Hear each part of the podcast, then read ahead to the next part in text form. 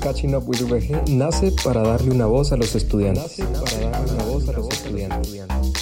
Un espacio donde nos sintamos todos como uno solo. Siendo iguales, pero diferentes.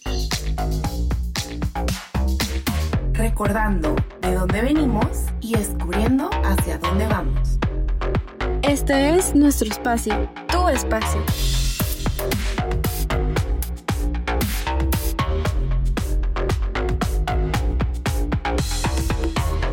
Comenzamos.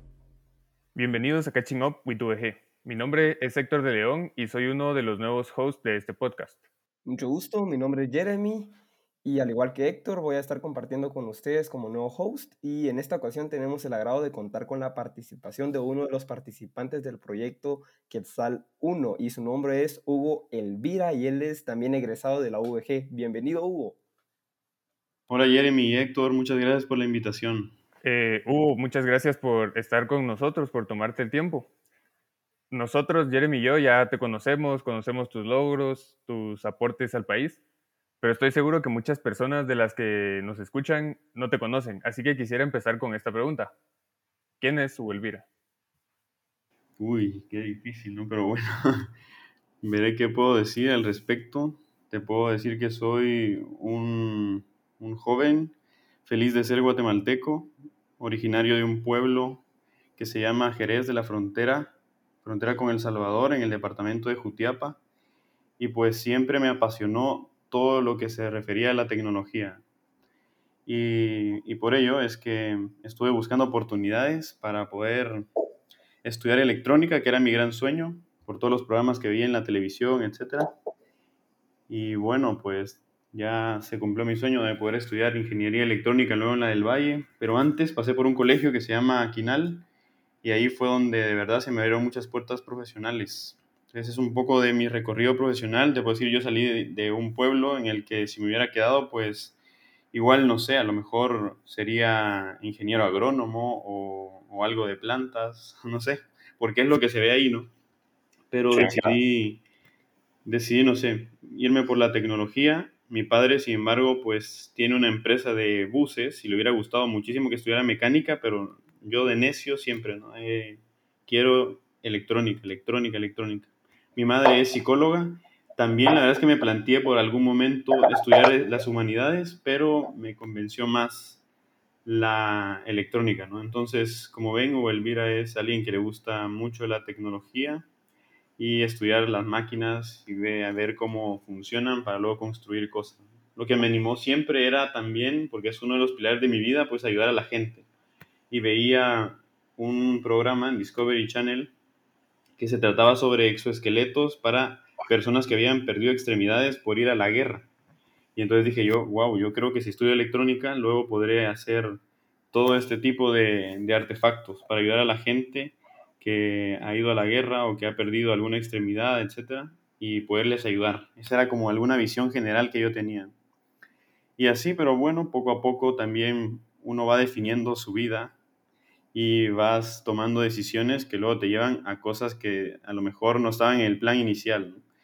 Y a los 18 años, pues yo, yo siempre he sido un católico practicante, ¿no? Creo que, que mis padres me han ayudado mucho, pero, pero siempre está como, no sé, ahí vas poco a poco viendo si, si la fe más o menos, ¿no? Pero luego cuando llegué al colegio Aquinal, pues ahí realmente me dieron una formación doctrinal muy buena y descubrí que, bueno, a lo mejor podía servir a los demás eh, convirtiéndome en numerario del Opus Dei y, y, lo hice justo a los 18 años, un 27 de, de julio de 2015, pues decido decido ser parte de, de, esta institución de la Iglesia Católica y bueno, pues desde entonces me dedico también un poco a la formación de jóvenes, a, ayudarles ¿no? a crecer en distintos aspectos.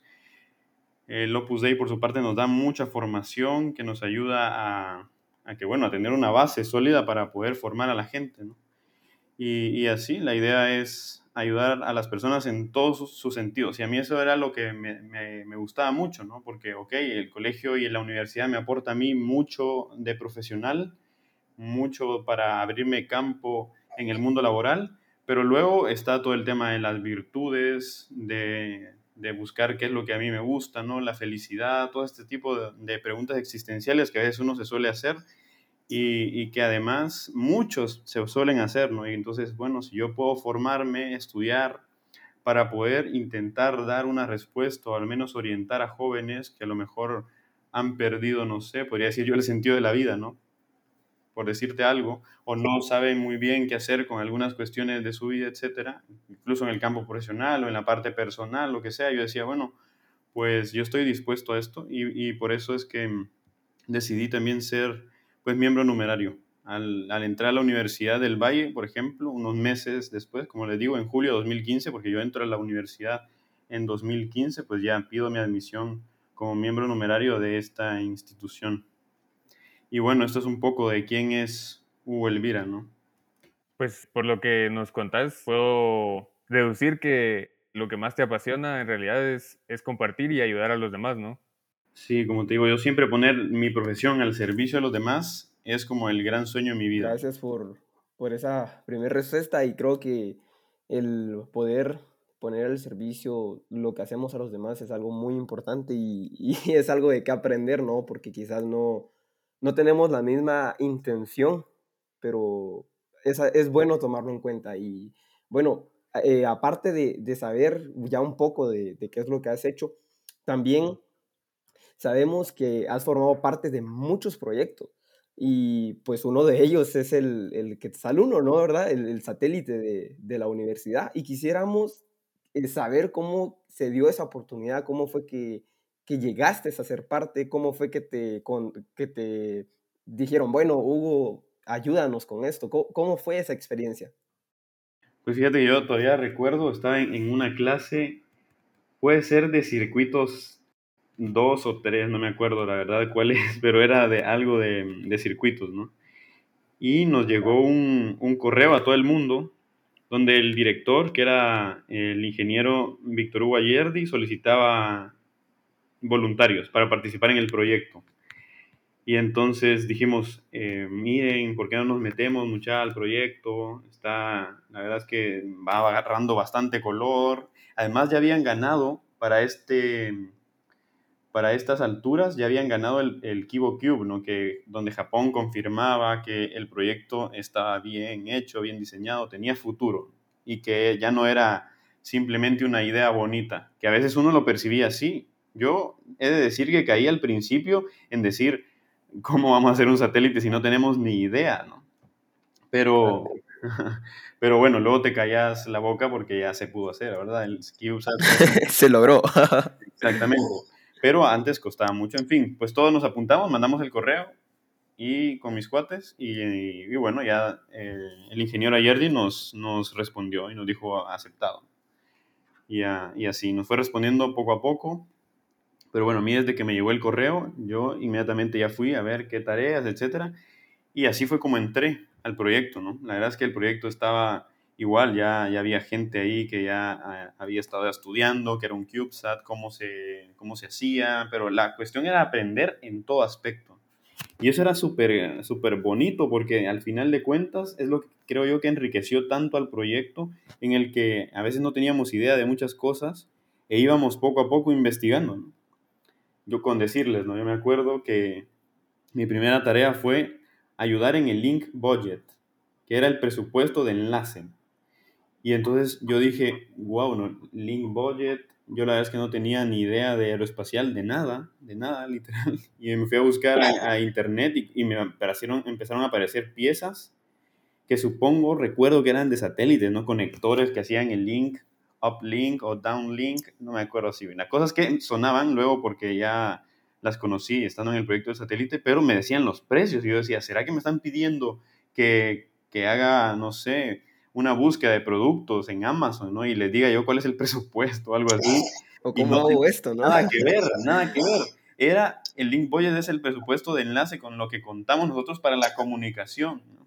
por decir algo así a grandes rasgos, pero donde pones el ángulo de la antena, pones el ángulo de la señal, cuál es la frecuencia de subida, de bajada, etcétera, ¿no? Y yo no tenía ni idea, y era un documento con muchas ecuaciones, etcétera. Y así un poco más investigando, porque ya, como ven, ¿no? uno es, eh, va aprendiendo, pues ya me entero, ¿no? Que esto es algo muy serio, lleno de ecuaciones bonitas y todo. Y ya recuerdo que Luis Sea, pues me ayudó bastante también a ir armando ese archivo inicial de Link Budget. Y, y así, pero para que vean, ¿no? La verdad es que habían cuestiones que daban mucha risa, que luego yo lo contaba con mucha vergüenza, ¿no? Yo pensé que al principio me estaban poniendo a cotizar cosas del CubeSat. Pues. Vamos a buscar el precio lo más barato, ¿no? y así. Pero, para... ¿Y eso no te quitaba mucho tiempo de tus otras clases de la universidad? No, pues yo creo que uno tiene tiempo para lo que le gusta, ¿no? ya, Sí. ya vos ves ahí cómo te organizas, si ahí toca desvelada, pues ni modo. La verdad es que no me asustaba nada, ¿no? Yo decía, este proyecto, porque también eso de, desde niño te- tenés la ilusión, ¿no? NASA, wow, yo quisiera trabajar ahí en NASA, quisiera hacer cohetes, etcétera. Pues algo cercano era el CubeSat, ¿no? Yo decía, no, aquí estoy donde la verdad es que mis sueños me han dicho que debería estar, ¿no? Yo ahora lo puedo cumplir y así poco a poco. Y luego ya vas profundizando en más tareas. La, la siguiente tarea fue probar las celdas solares del CubeSat, me acuerdo, la íbamos probando en los distintos ángulos, la iluminábamos y caracterizábamos la curva de corriente y voltaje, ¿no? A ver, tenía que comportarse de cierta manera para darnos también que la, que la celda estuviera bien, etcétera, y así. Luego también eh, me pidieron hacer unos circuitos anti, antirruido o debouncing circuits que se llaman, que son para, para eliminar como todas las señales que no querés que se den. Por ejemplo, en estos eran los, eh, los switches, unos switches que lleva el satélite, que, mm, que uno de ellos, por ejemplo, se, se jala y, y se activa. Que es uno de los que, que sueltan, entiendo yo, en la, en la Estación Espacial Internacional antes de lanzarlo al espacio, quitan uno de esos switches que da la activación del satélite y cuando lo activamos por los defectos mecánicos que tienen los switches, siempre se da esa como vibración. O una oscilación que tú dices, no, esto no está bien, o el satélite detecta, no, me enciendo, me apago, me enciendo, me apago. Entonces no tenía que ser así, teníamos que jalar ese switch y activarse y ya está. No tenía que por qué detectar señales erróneas. Entonces igual a diseñar un filtro. Es más, yo utilicé filtros de audio para poder hacer esto, ¿saben? Ustedes que son ingenieros en, en audio, ¿sí? Entonces utilicé un tipo de filtro para poder detectar que la frecuencia de esta señal, porque yo medí más o menos que esta señal era periódica y entonces ya diseñé el filtro para que pudiera tener la señal limpia. Y así, y un aprendizaje súper cool, ¿no? Porque luego dices, wow, o sea, los filtros se pueden llevar incluso al espacio, solo cambian un poco los componentes y todo, pero, pero se pueden hacer. ¿No? ¿Cómo? Ahí está, sí. Sí, claro. No, y, y, ¿sabes? Me surge una duda. Sí. O bueno, más que todo es pregunta. ¿Qué tanto te entregaste a este proyecto? Porque, o sea, fue como hay que investigar, hay que conocer para poder hacer un buen trabajo. ¿Fue algo como de decir, ok, me voy a meter de lleno porque quiero lograr algo? ¿O fue algo como, o, o bueno, mi pregunta es como que si te llegaste a desanimar en algún punto, pues. Bueno, ah, digamos que yo no, no podría decir que estuve al nivel de, de otros que estaban ahí todo el día metidos en el, en el laboratorio, eso definitivamente no, pero, pero sí, porque bueno, tenía mil proyectos, ¿no? Un poco de los que les contaré ahí, pero, pero, pero sí, intenté involucrarme en lo más que podía. Cada cosa que me pedía el ingeniero ayer y veía cómo solucionarla ya, ¿no? Ya. Con decirles que una de las cosas que, que me pidió también fue hacer las pruebas de la cámara, porque se acuerdan que el CubeSat tenía la, la misión de poder fotografiar el lago de Atitlán y ver las concentraciones de cianobacterias ahí, ¿no? Lo que teníamos era un filtro, un filtro que tomaba la fotografía y se veía mucho más oscuro donde había más concentración de cianobacterias. Esto lo supe porque vi las fotografías, fui a tomarlas yo al lago de Amatitlán. Y entonces íbamos con, con otro del equipo ahí a tomar las fotografías y bueno, no alguien tenía que funcionar de órbita y yo pues me tocó hacer la órbita del satélite, tomar el satélite y sostenerlo y apuntar a, a, a distintos ángulos, ¿no? 90 grados, 45 grados, etcétera.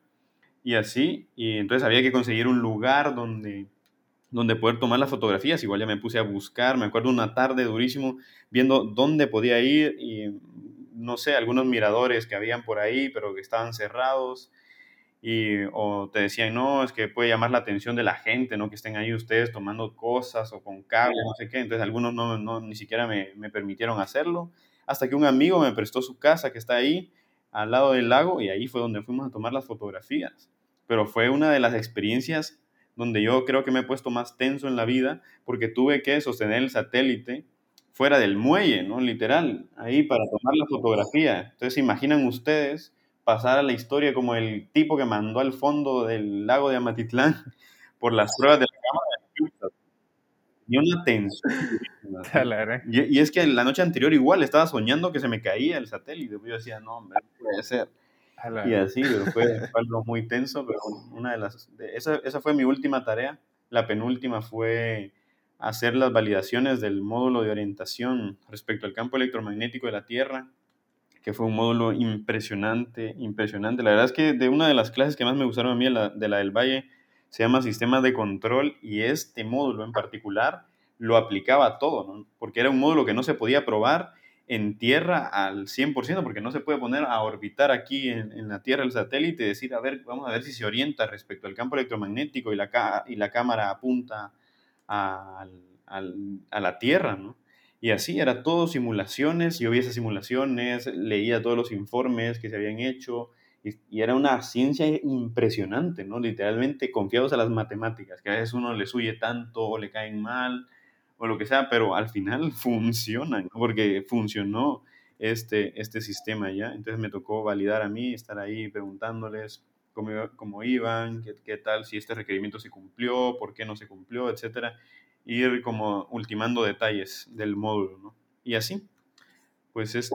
Entonces, como ves, algunos días, pues sí era una dedicación que digamos era, era bastante, bastante, bastante, pero sí, pero sí hubo gente que se dedicó muchísimo más, o sea, que pasaba día y no sé cuántas horas de la noche también en el laboratorio. A mí no me, no me pasaba por la cabeza lo de la que era capaz de rastrear la, la cianobacteria en el lago de Atitlán la primera vez que me lo contaron, porque me parecía algo a la Yo decía, ¿cómo es, que, ¿cómo es que un satélite tan pequeño es capaz de hacer eso? Pero lo mm. lograron al final de cuentas. Era genial, era genial, de verdad, fue, fue impresionante. Y luego ya lo de NASA, ¿no? Es que estar ahí, estar ahí, que nos trataran, madre mía, es que fue una aventura impresionante, ¿no? Les puedo contar rápidamente, pero llegamos ahí sí, sí, a, a Cabo Cañaveral, recuerdo, íbamos muy poquitos del proyecto, porque en fin, distintas, distintas circunstancias y todo, llegamos ahí, ahí estábamos con Eric Tijerino y, y Luis Sea, que son dos ingenieros cracks que salieron también de la VG, uno que trabaja, Eric trabaja en Blue Origin, ahí con el, con Jeff Bezos, que se acaba de ir al espacio, ¿vieron? Y luego está Luis que trabaja en NASA. Y, y, así, entonces eran dos grandes que nos, que nos eh, estuvieron ahí esperando y todo fue, la verdad es que fue una experiencia genial, genial, genial estar ahí. Luego nos fuimos a, a una zona VIP de NASA, teníamos unos carnets y todo que nos permitía entrar a un balcón perfecto donde podías ver el lanzamiento, que era el traslado del, del satélite que iba en el, en el Falcon 9 de SpaceX, este cohete de Elon Musk. Y literal, o sea, todo, todo, todo era algo que soñado, algo soñado, Desde que nos dicen, bueno, aquí guarden cámaras porque no, esta parte de NASA no, no es pública, así que por favor, entonces apagar las cámaras y vas conociendo ahí todos los lugares donde arman los cohetes, unos robots tremendos que son los que, los que transportan al cohete luego, al, que son como carros, ¿no? Carros, me acuerdo, creo que la velocidad de esos carros, la máxima que alcanzan era una milla por hora, se imaginen qué lento, solo para poder transportar todo el cohete hasta, hasta el launchpad donde va a ser lanzado finalmente y todo eso. Entonces ahí estábamos pendientes además del clima porque nos decían que el clima era algo muy, pero muy importante y lanzan justo 20 minutos antes, me acuerdo del lanzamiento, porque ahí donde estábamos, en todas partes había relojes en cuenta regresiva, ¿no? Para estresarte más. estábamos viendo todo eso y de pronto, pues 20 minutos se va el último globo meteorológico, dicen que todo está perfecto y que el lanzamiento es probable que se dé. Pero Luis ya nos había advertido, ¿no? Que un cohete se va al espacio hasta que de verdad se está yendo, ¿no? Porque puede que en el minuto, en el segundo, perdón, eh, tres, por decirte, ¿no? Dos, uno, cero, y se cancele, ¿no? Porque, no sé, algo, algo, pasó ahí que, que, lleva a que se cancele. En fin. Pero bueno, yo creo que en el cero ya, ya es bastante seguro que se va a ir, ¿no? Cuando ya dice ignition, que es cuando empieza ahí el... y escuchas ahí que ya empieza el cohete a, a dar, ¿no? Estábamos un poco lejos, escuchamos los estruendos después, pero ves que se, que se empieza a iluminar toda la plataforma, se empieza a iluminar ahí NASA y todo, y como un pequeño sol saliendo a las 10 y 27 de la noche, creo que, que fue, y entonces empieza a subir el cohete tremendo, y luego sentís esa onda expansiva, ¿no? Como que fuera una explosión, pero controlada, ¿no? Que te llega, y tiembla el edificio, y toda la gente, ¡uh! ¿Qué? qué? Nosotros decíamos que, que de a huevo, pues decíamos. Nada que ver con las películas. Y, todo. y así, pero, pero creo que éramos los más emocionados de ahí. Va a abrazarnos, una que otra lágrima también, ¿verdad? Porque ni modo, era una experiencia única de ver que nuestros satélites estaban yendo al espacio. Y luego ver... Los únicos guatemaltecos. Aterriza, eh, perdón, el, el cohete aterriza en la Tierra, que es algo genial, porque ahora ya no caen ahí en el, en el abismo del, mar, sino que caen literalmente en una plataforma que está un poco lejos, digamos, o más o menos algunos kilómetros de, del launchpad, y, y, vuelven a aterrizar como que fuera un lápiz, imagínate tú que está aterrizando. Pero todo gracias a, yo decía, gracias a la electrónica, ¿no? La carrera que estudié, es que esto es genial, es genial. Y en fin, volvés todo emocionado, queriéndote comer al mundo, crees que todo es posible, porque ya lo han hecho en NASA, ¿no? ya está. Entonces, es una experiencia súper enriquecedora, creo yo, a nivel profesional, haber podido estar ahí y, y convivir con tanta gente, ¿no? Por ejemplo, nos, nos, nos, nos, recibió ahí un ratito el director de todo ese complejo que se llama el Kennedy Space Center y, y, nos, y él es un astronauta, no estuvo en el espacio, vos decís, wow, estoy hablando aquí con alguien que fue en un cohete, que estuvo en el espacio y todo, yo, yo pues con mi satélite y todo, pero él te anima y dicen, wow, qué genial, el primer satélite de Guate, en fin, veníamos que no podíamos creer la de la felicidad, pero una felicidad profesional, por decirles, ¿no? Ajá, de haberte realizado en tu profesión, era genial, era genial. No, y ese optimismo... Eh, fue algo no sé, fue, fue inspirador, por lo menos para mí. Yo también creía, bueno, ellos pudieron hacerlo, yo quiero también poder hacer algo. Sí, es que eso fue increíble, de veras. Y algo que mencionaste hace un rato, que sobre lo que también quisiera que nos contaras un poco, es sobre los otros proyectos que habías tenido. Y uno de esos, quisiera que nos explicaras un poco acerca de este.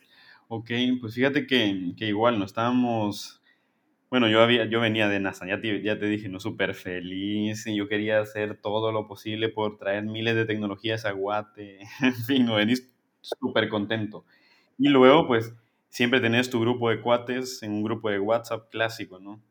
Y, y entonces ahí, ahí empezamos a hablar y todo, bueno, mucha, ¿qué vamos a hacer ahora? Que ya terminó la U, y luego uno de los compañeros mandó un, un mensaje que, que, dijo ¿no? que se van a necesitar muchos ventiladores porque en la pandemia está llegando. Y así en España entonces empezaron a elaborar un modelo que se llama el Oxygen, justamente, y, yo, y en honor a ellos fue que nosotros llamamos a nuestro proyecto también Oxygen, solo que 502, ¿no? ya chapinizado. Pero, ajá, de guate y todo. Y la idea era eso, ¿no? Porque nos empezaron a contar toda la cuestión eh, respiratoria que afectaba el COVID y que a veces era tan grave la cuestión respiratoria de las personas que lo mejor era sedarles profundamente y que una máquina respirara por voz. Pero que en Guatemala no había muchas máquinas de esas. Muy, muy poquitas, literal, ¿no? Entonces dijimos, bueno, yo creo que tenemos todo para hacerlo, ¿no? Pero así como nosotros, empezó un montón de gente a hacerlo también, otras universidades, otras, no sé, otros lugares particulares también pero bueno, ahí nos sumamos nosotros a hacer, yo porque, bueno, tenía la ventaja ¿no? de haberme graduado de este colegio quinal y conocer al director. Y entonces le hablo al director, me acuerdo cuando decidimos que con los cuates que íbamos a empezar este proyecto, dijimos, bueno, yo le voy a hablar a ver si nos presta el Maker Lab que tienen ahí, cortadora láser, una CNC buenísima, todo esto que tienen ahí en, en el D-Hive de la VG. ¿no? O no sé si se sigue llamando así, creo, creo que sí.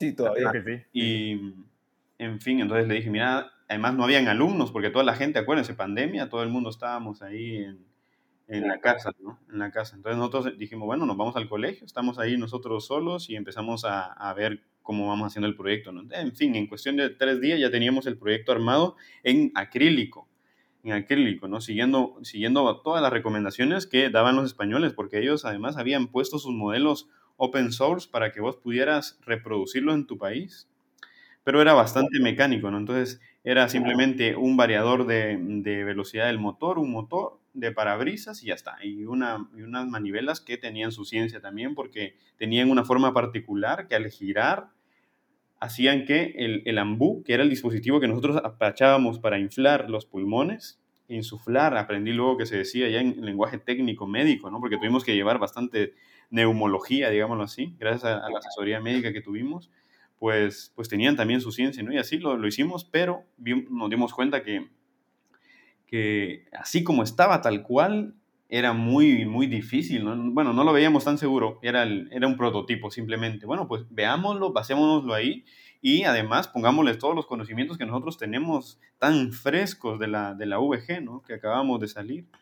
Y así que lo pusimos, le hicimos electrónica, le podíamos variar la velocidad, podíamos medirle la presión también y además controlar todo esto, ¿no? Que, que los parámetros se mantuvieran porque estabas, te estabas jugando la respiración de una persona, no era cualquier cosa.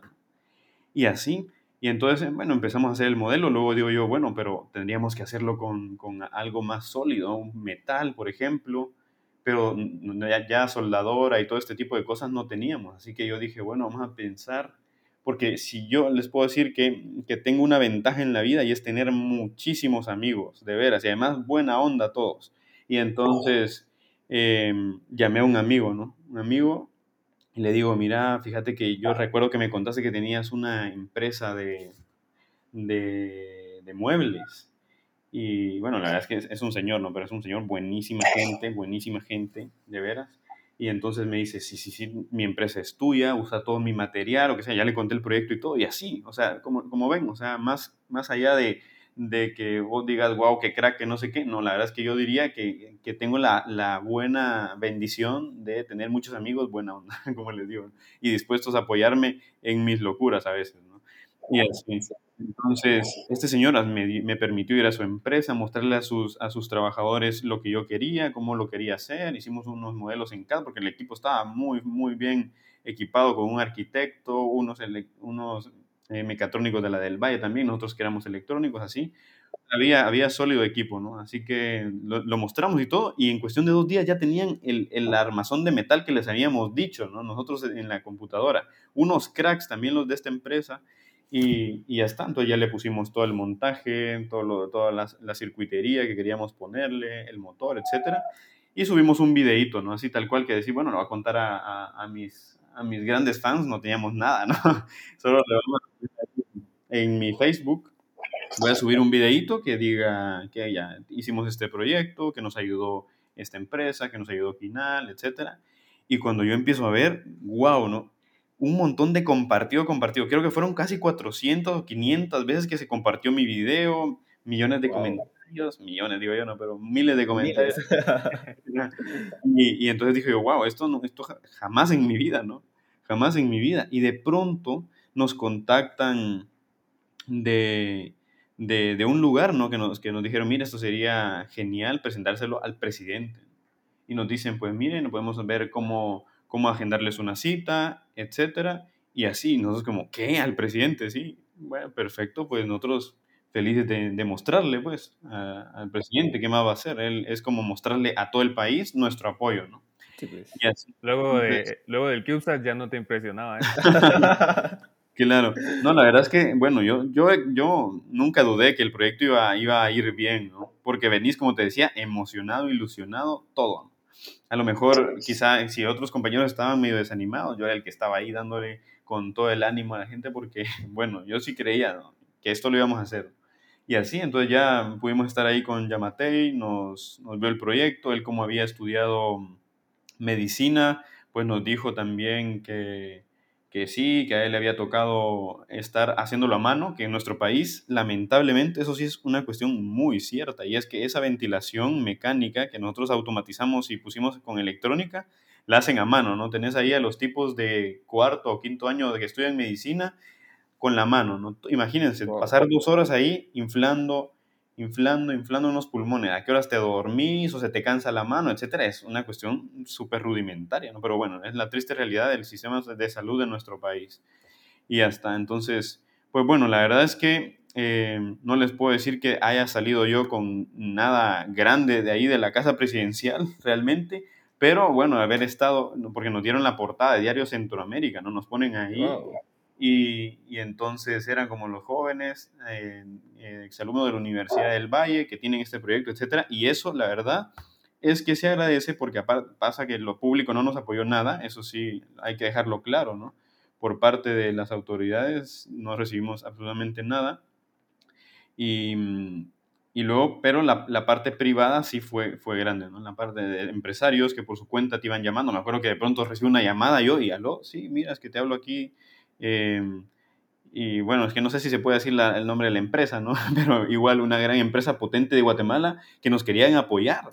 Y así yo digo, wow, wow, wow, o sea, mi número lo tiene ahora el CEO de esta grandísima empresa y cosas así que, que, te sorprendían, ¿no? Sí, es que lo vimos en Diario Centroamérica, que lo vimos aquí, no sé qué. Entonces, digamos que esa ayuda sí sirvió bastante, pero bueno, nosotros nos teníamos que concentrar mucho en eh, que eso tuviera una validación médica, no podía ser el proyecto bonito y todo porque, porque no se puede así. Muy ilusionado y todo, pero si le va a hacer mal a la gente, no, no, no, no, no funciona.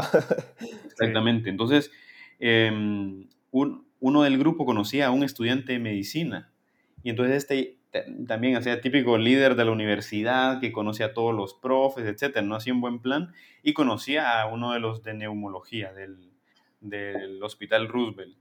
Y entonces nos llevan a, a un médico que neumólogo, además había estado estudiando recientemente, creo que su maestría en México y demás, y súper joven, ¿no?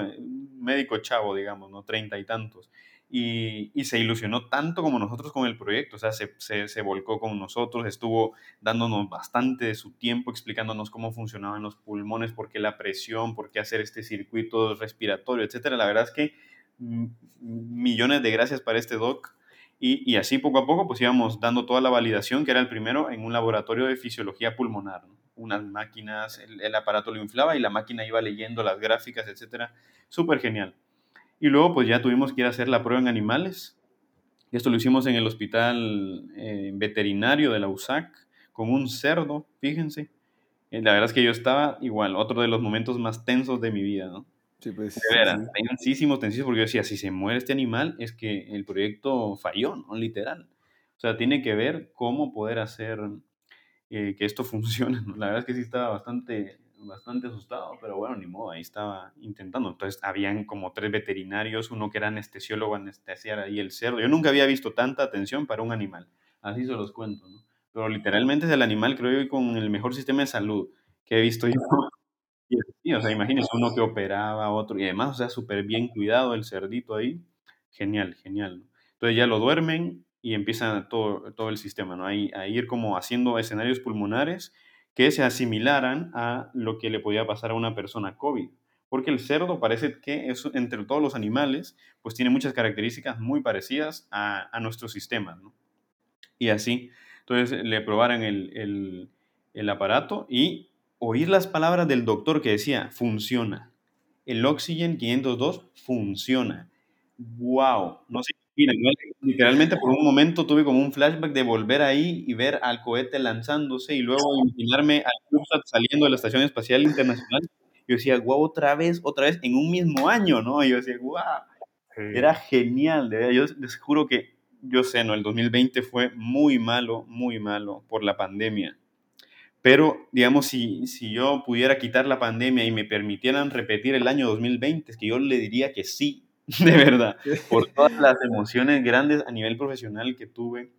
Y así, ¿no? Luego ya pues pasamos ya con la, la, la, validación con animales, ya te dejan entrar al hospital y validar ahí tu, tu aparato, se le, fue, se le conectó a una persona y así.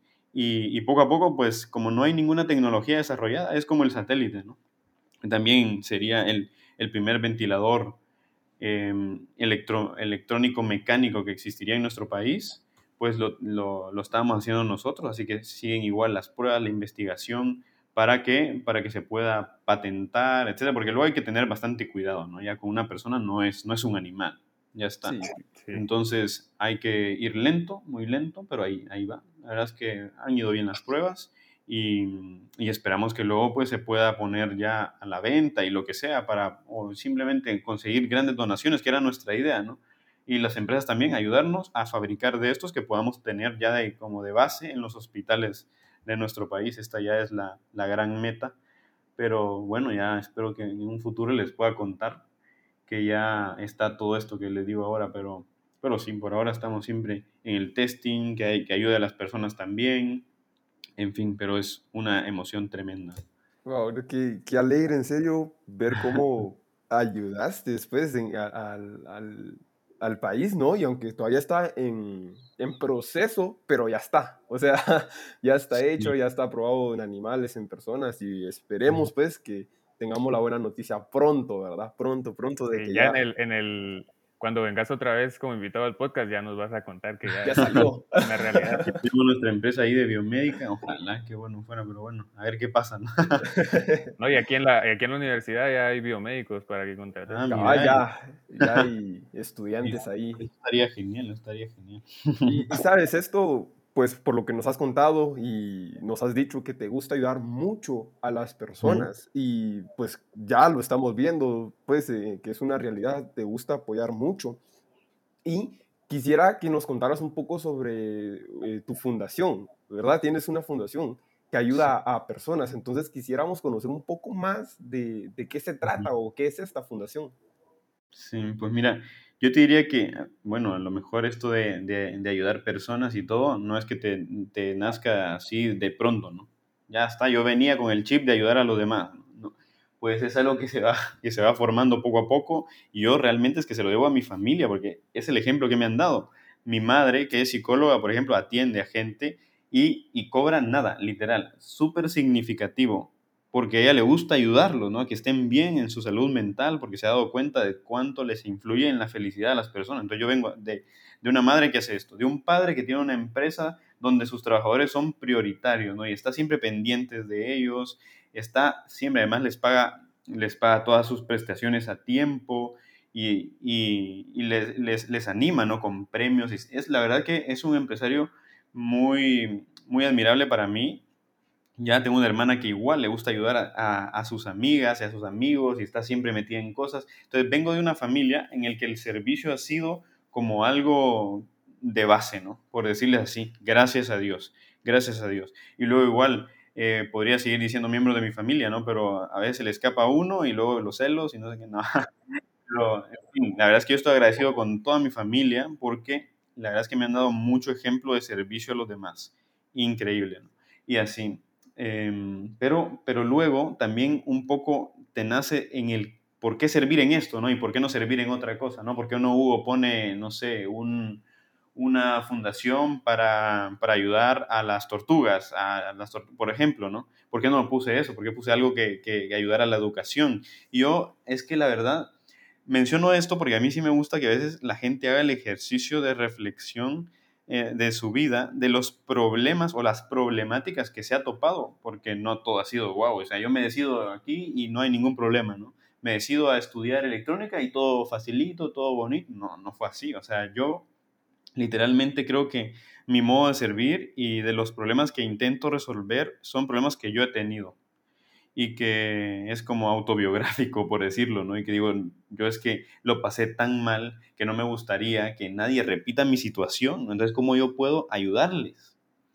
Y porque tampoco, la verdad, y, y no sé cuánto vaya a agradar lo que voy a decir, pero a mí, literalmente, cuando cuando no sé, como echarle la culpa a otro, aunque la tenga, etcétera, a mí eso no me gusta mucho, de, veras. No, es que culpemos al sistema de salud, ¿no? Que es lo peor en mi país y porque no hacen nada. A mí, bueno, yo todo eso, yo lo respeto y qué bueno que, que hay gente que le, que le, guste hacer este tipo, porque también creo yo que ayuda, ¿no? Que, la, que, que hagan este tipo de actividades de manifestación, etcétera, pero al menos a mí no me van a ver nunca ahí, porque creo que... Eh, es mejor resolver los problemas vos, aunque sea granito por granito por granito.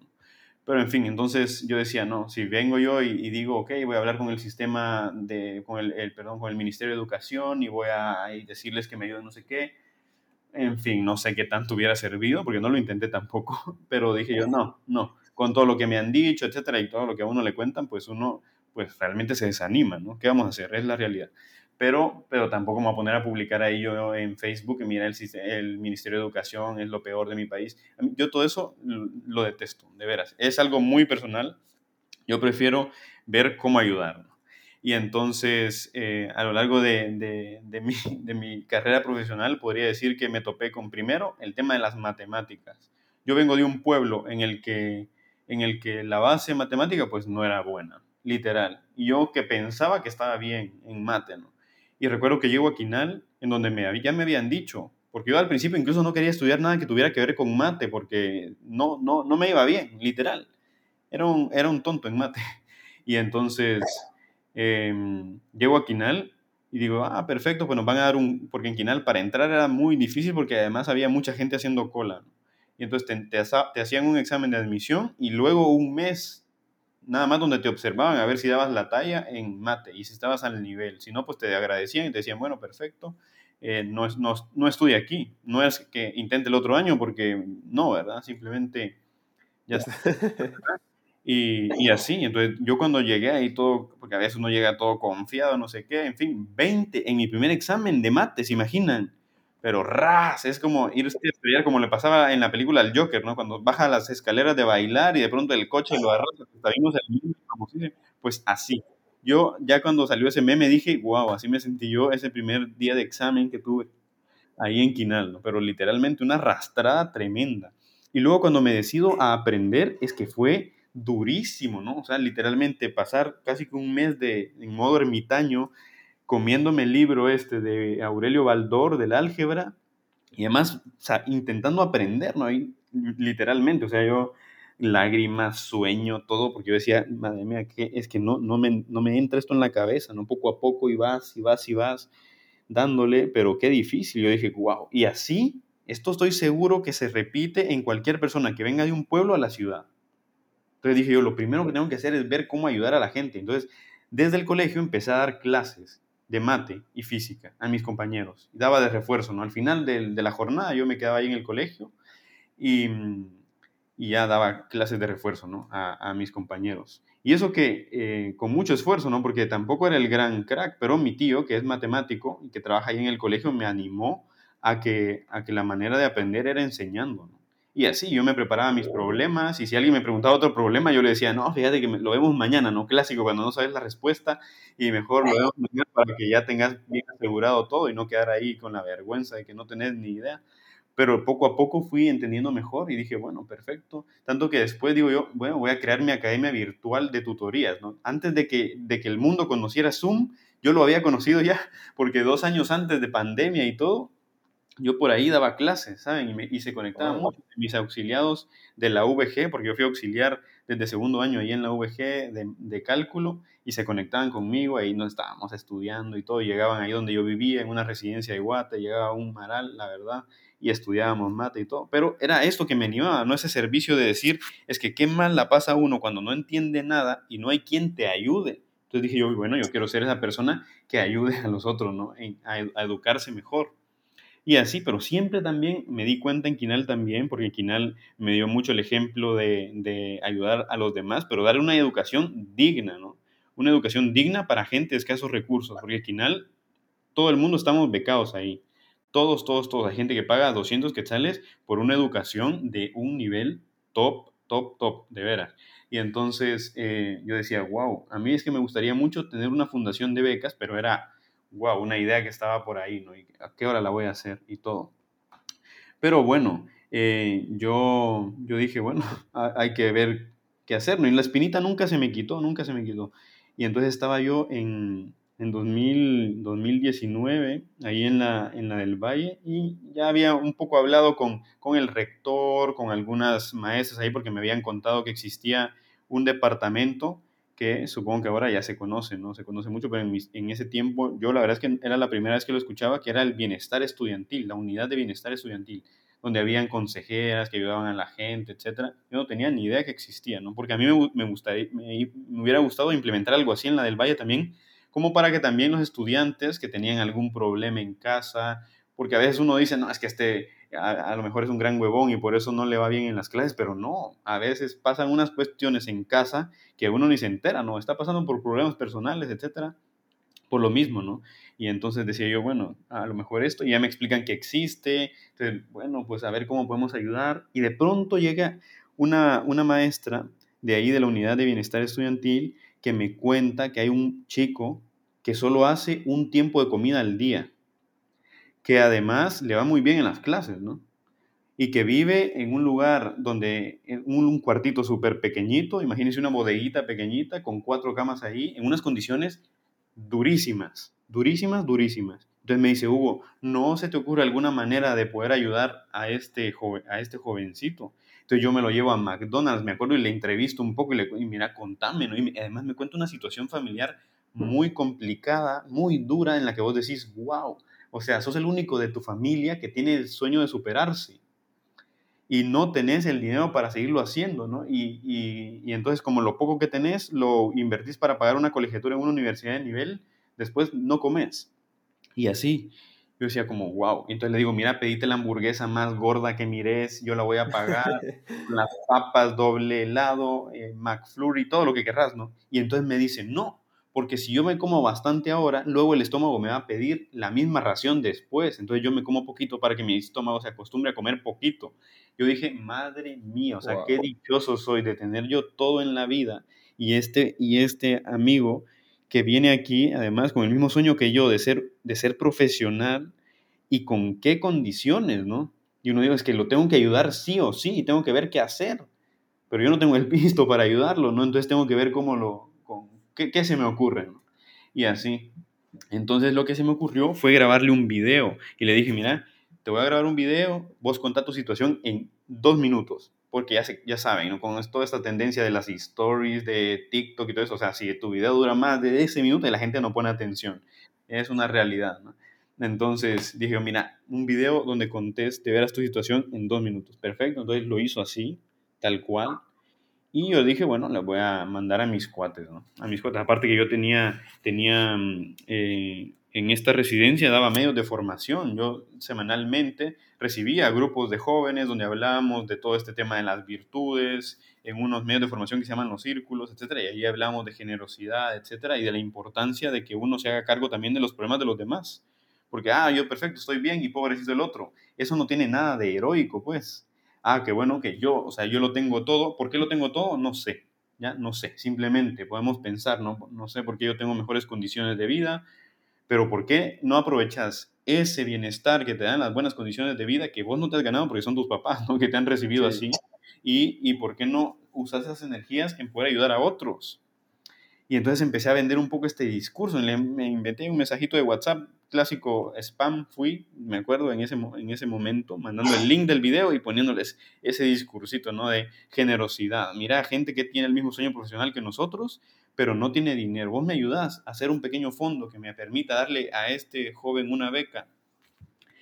Y no me van a creer, pero de nuevo, como les digo, yo lo que tengo son amigos buena onda. Entonces, no solo me, me ayudaron y me donaron, sino que además empezaron a compartir el video. Y cuando yo, yo que me había creado una cuenta a mi nombre, lógicamente no podía hacer nada en ese momento, nada, nada institucional, obviamente no estaba empezando, pues dije, me voy a crear una cuenta exclusiva para esto, le voy a mandar el estado de cuenta a quien lo necesite y quien lo quiera ver para que vean que esto es transparente. Y entonces así, así fue. Y cuando de pronto me doy cuenta, yo podía mantener ya a este amigo que les cuento y a otro más, y a otro más. Y así, porque la gente se volcó, porque hizo mucho clic con esto que les cuento, ¿no? O sea, de que yo tenga unas mejores condiciones de vida, ¿por qué no ayudar con un poquito, ¿no? O incluso si soy joven profesional, que recientemente me acabo de, meter al mundo laboral y estoy ganando un sueldo bajito y lo que querrás, pero ya tenés un poquito para ayudar. Y si te comprometes a ayudar a otro para que cumpla el mismo sueño profesional y que mires que literalmente tiene una pasión por hacer las cosas bien, ¿no? Porque típico, ¿no? No sé, gente que lo tiene todo y que a veces uno dice, wow, es que no se esfuerza nada o se gasta todo en guaro, ¿no? Dios mío, a veces me sorprendía, me sorprendía cuando algunos me contaban de mis mismos auxiliados, ¿no? Me contaban por ahí, o, que, o los del amarro clásico, por decirlo, ¿no? Que, que se gastan a veces mucho dinero en fiestas. Yo digo, va, perfecto, yo no tengo ningún problema con que se lo gasten en fiestas, ¿no? Qué bueno por ellos, pero ¿por qué no me das un pedacito de eso que te gastas en fiestas para ayudar a una beca y vos, pues ya, no sé, te tomas una cerveza menos, ¿no? Por decir algo. y, así, en fin. La cuestión es que uno tiene que ver cómo buscar gente y así, y así fue. Yo decía, wow, qué montón de gente buena hay que me quiere ayudar y me quiere ayudar y así, entonces yo no tengo más que hacer esto, una institución, pues, una institución. Y así fue que nació A Mi Valle, que es una fundación de becas con la que actualmente pues tengo a varios jóvenes junto con otra gente, lógicamente, que me ha ayudado, ¿no? Yo como les digo, yo soy el de las ideas locas, pero luego tengo el montón de cuates buena onda, amigos y amigas que, que están ahí siempre como para apoyarme y ayudarme. Mis papás igual siempre me animan, aunque parezca la locura más grande del mundo, pero que, te, que la gente te apoye, creo yo que, que, sirve mucho, ¿no? Y la verdad es que esa, esa es la, la, la historia de la, de la fundación esta y pues poco a poco queremos ir dando más allá que becas. Bueno, mi idea es iniciar dando becas y tener una buena base de alumnos que den beca, que tengan beca y puedan estudiar en la del Valle o en cualquier universidad privada de Guate, pero luego ir implementando otros proyectos también de educación, como por decirles una formación para profesores, ¿no? Contratar a buenos profesores que estén en la ciudad y que luego eh, lo que hagan sea reforzar los conocimientos a todos los profesores que dan clases en los institutos del interior del país para que de nuevo no les pase lo que a mí me pasó, de que mis profesores no me dieron bien esa formación. Como les digo, yo siempre voy pensando en esos problemas que, que yo tuve, ¿no? Y que, y que yo digo, wow, pobre gente si los tiene igual. ¿Para qué hacerles pasar este trago amargo, ¿no? no mejor yo veo cómo apoyar y así siempre, ¿no? Como les digo, yo prefiero ver cómo ayudo yo eh, a erradicar problemas en mi país y así, aunque parezcan súper grandes y que me asusten y todo, pero la verdad es que no, no me he hecho para atrás, no me he hecho para atrás. Eh, pero sí, en fin, así. Creo que ya me largué mucho. wow, no, no, gracias por compartirnos esto y, y, bueno, esperamos en Dios pues que esta fundación siga creciendo y que sigas ayudando a más personas que, que lo necesiten. Pues de verdad que sí tienes un gran corazón y estás ayudando mucho y también nos estás motivando a que lo hagamos a, que también aportemos un poco de lo que tenemos. Y... Sí, ya le voy a pedir ahí, le voy a pedir que me hagan una donación. Ahora que no, sí, tenemos la posibilidad de poder hacer débitos automáticos de tarjetas de crédito. Entonces ya nos pueden ayudar más, en fin, porque ya tenemos una cuenta, nombre de una institución, que es la Asociación de Exalumnos de la del Valle, porque siempre se quiere al alma mater, ¿no? Entonces ahí estamos manteniendo el nombre, Asociación amigos del valle y así. Entonces, eh, la idea es, es, ir creciendo, ayudando a mucha gente, lógicamente mayoría de la del valle, ¿no? Porque ahí, ahí es donde nació todo, vamos creciendo, pero sí, ya tenemos becados en otras universidades también. En fin, ojalá que muchos cuando escuchen esto le den ganas de ayudar, porque serviría muchísimo. sí, sí, si alguien escuchando y tiene la capacidad, pues, ¿qué está esperando? Que me contacte, sí. pues por lo menos a mí, yo no sé a vos, Jeremy, esto me llena un montón de alegría conocer que hay gente así en este país como, como vos, Hugo, y, y me inspira un montón. Yo estoy seguro que aquí en la universidad hay muchas personas que, cabal, como decías, están sufriendo mucho y que les está costando un montón, yo incluido, que a veces me cuestan un montón las clases. Entonces, yo quisiera, tal vez como último punto, que pudieras dar algunas palabras de motivación para estas personas. Pues miren, los que, los que estén ahí con algún proyecto que crean que está bastante imposible, que me escriban, ¿no? Yo les digo y les animo también a ver cómo, cómo lo sacamos adelante o algo que les haya pasado a ustedes en su vida y que digan, no, este problema realmente necesita solución y vemos cómo hacerlo, porque siempre, siempre, creo yo, y he tenido esa experiencia, gracias a Dios, digamos que si hay algún factor común en todos mis proyectos, es el que siempre está el servicio a los demás. Y entonces como es servicio a los demás, no es algo para mí, no, no es algo que, que es que en, realidad creo yo que, que, gran parte de que la gente quiera ayudarme así como me pasó con el ventilador o como me pasó con las becas, es porque se dan cuenta que hay una manera ahí de hacerle un gran impacto al país, literal, no y a muchos jóvenes, porque siempre yo yo me pongo la meta de hacer cosas para el servicio de los demás. Entonces, si ustedes tienen ideas así, que sean para el servicio de los demás, y aunque no tengan apoyo de nada, realmente es que así se empieza, ¿no? Con un mensaje de WhatsApp, de verdad. Con eso, yo no sabía que un mensaje de WhatsApp se iba a convertir en un gran proyecto que iba a, a ventilar a personas, por ejemplo, ¿no? Así, en una tarde ahí chateando con los amigos. O que, no sé, un correo que mandó un ingeniero un día se iba a convertir luego en la posibilidad de estar en NASA y haber participado en un proyecto que va a pasar a la historia de Watt. O sea, siempre empieza así, con cositas súper sencillas, ¿ya? Entonces, yo siempre les voy a animar y les digo que si ustedes han identificado algún problema, han identificado algo que no les gusta, no simplemente se dediquen a criticar y poner que el sistema no sirve o quienes deberían hacerlo no lo hacen, porque eso no sirve de nada, al menos creo yo, que eso no sirve de nada. Mejor ustedes van poniendo su granito de arena y se les ocurre una idea creativa, que gracias a Dios en la juventud existen millones de ideas creativas que nos vienen a la cabeza, ¿no? Y ya les dije, aunque parezcan locuras, de verdad que no y que se pueden hacer, porque si están para servir a los demás, serás vos el que haga toda la motivación y luego la gente se volcará en ayuda a vos, porque saben que gracias a vos puede beneficiarse mucha gente en Guate. Así que yo creo que más motivador que este no puede haber. Yo me pongo de verdad la disposición porque gracias a Dios ya he empezado a dar un poco de asesorías a otras fundaciones que se van creando para que también puedan ir resolviendo sus problemas. Así que yo me pongo de verdad la disponibilidad de que si alguien quiere que yo le apoye con, con sacar algún proyecto hacia adelante, perfecto, ¿no? Ya está. Muchas gracias, Hugo, de verdad, agradecemos muchísimo, muchísimo. Y sí, creo que este podcast eh, ha, ha, hecho algo, ha impactado de alguna u otra manera.